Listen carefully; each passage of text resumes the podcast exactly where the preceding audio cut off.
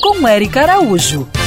Oi, gente! A nossa ouvinte Ana Luísa de Niterói nos conta que buscou uma terapia alternativa para auxiliar na saúde da sua cadela, que melhorou e ficou mais feliz.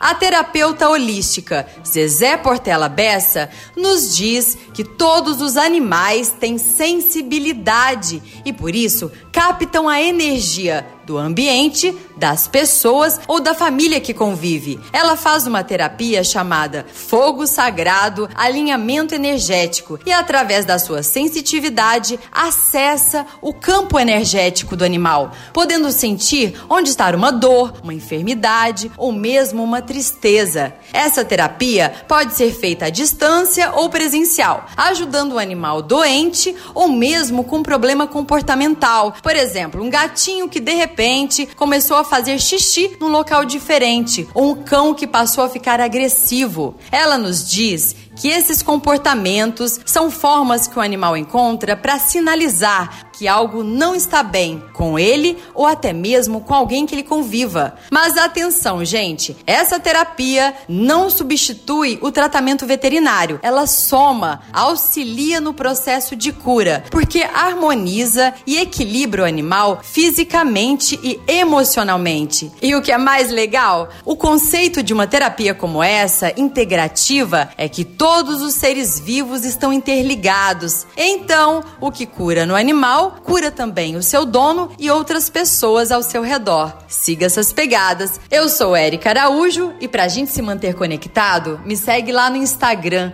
Érica Bichos. E para compartilhar nossa coluna, bandnewsfmrio.com.br barra colunistas.